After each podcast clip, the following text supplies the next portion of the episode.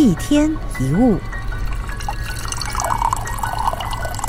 我们都知道生命是珍贵的，因为时间有限，每一个瞬间都是一去不复返的。朱自清在《匆匆》这篇文当中写道：“洗手的时候，日子从水盆过去；吃饭的时候，日子从饭碗过去；默默时，就从凝然的双眼前过去。我察觉日子它匆匆而去，要伸手挽留时，它又从手边悄悄溜走。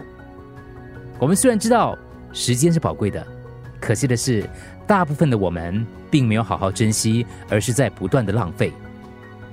有这样一个比喻：假如有一个被判无期徒刑的人，终身被监禁在监狱里，在那里有一座水塔，这个囚犯不知道水塔里到底有多少水，可能也不会很多。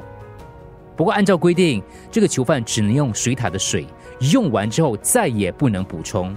所以你想象一下，这名囚犯每一次拿水的感觉是怎么样呢？他会不会毫无顾忌的随便浪费呢？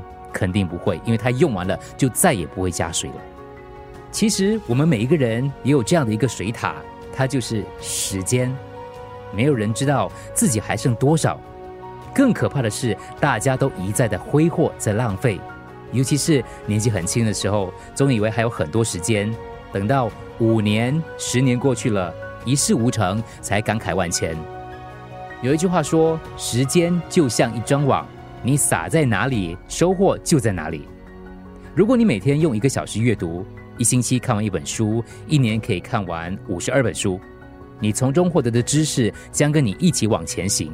不论你从事哪个行业，都将使你居于上风。同样的一个小时，我们可以去看地上的泥巴，也可以去看天上的星星。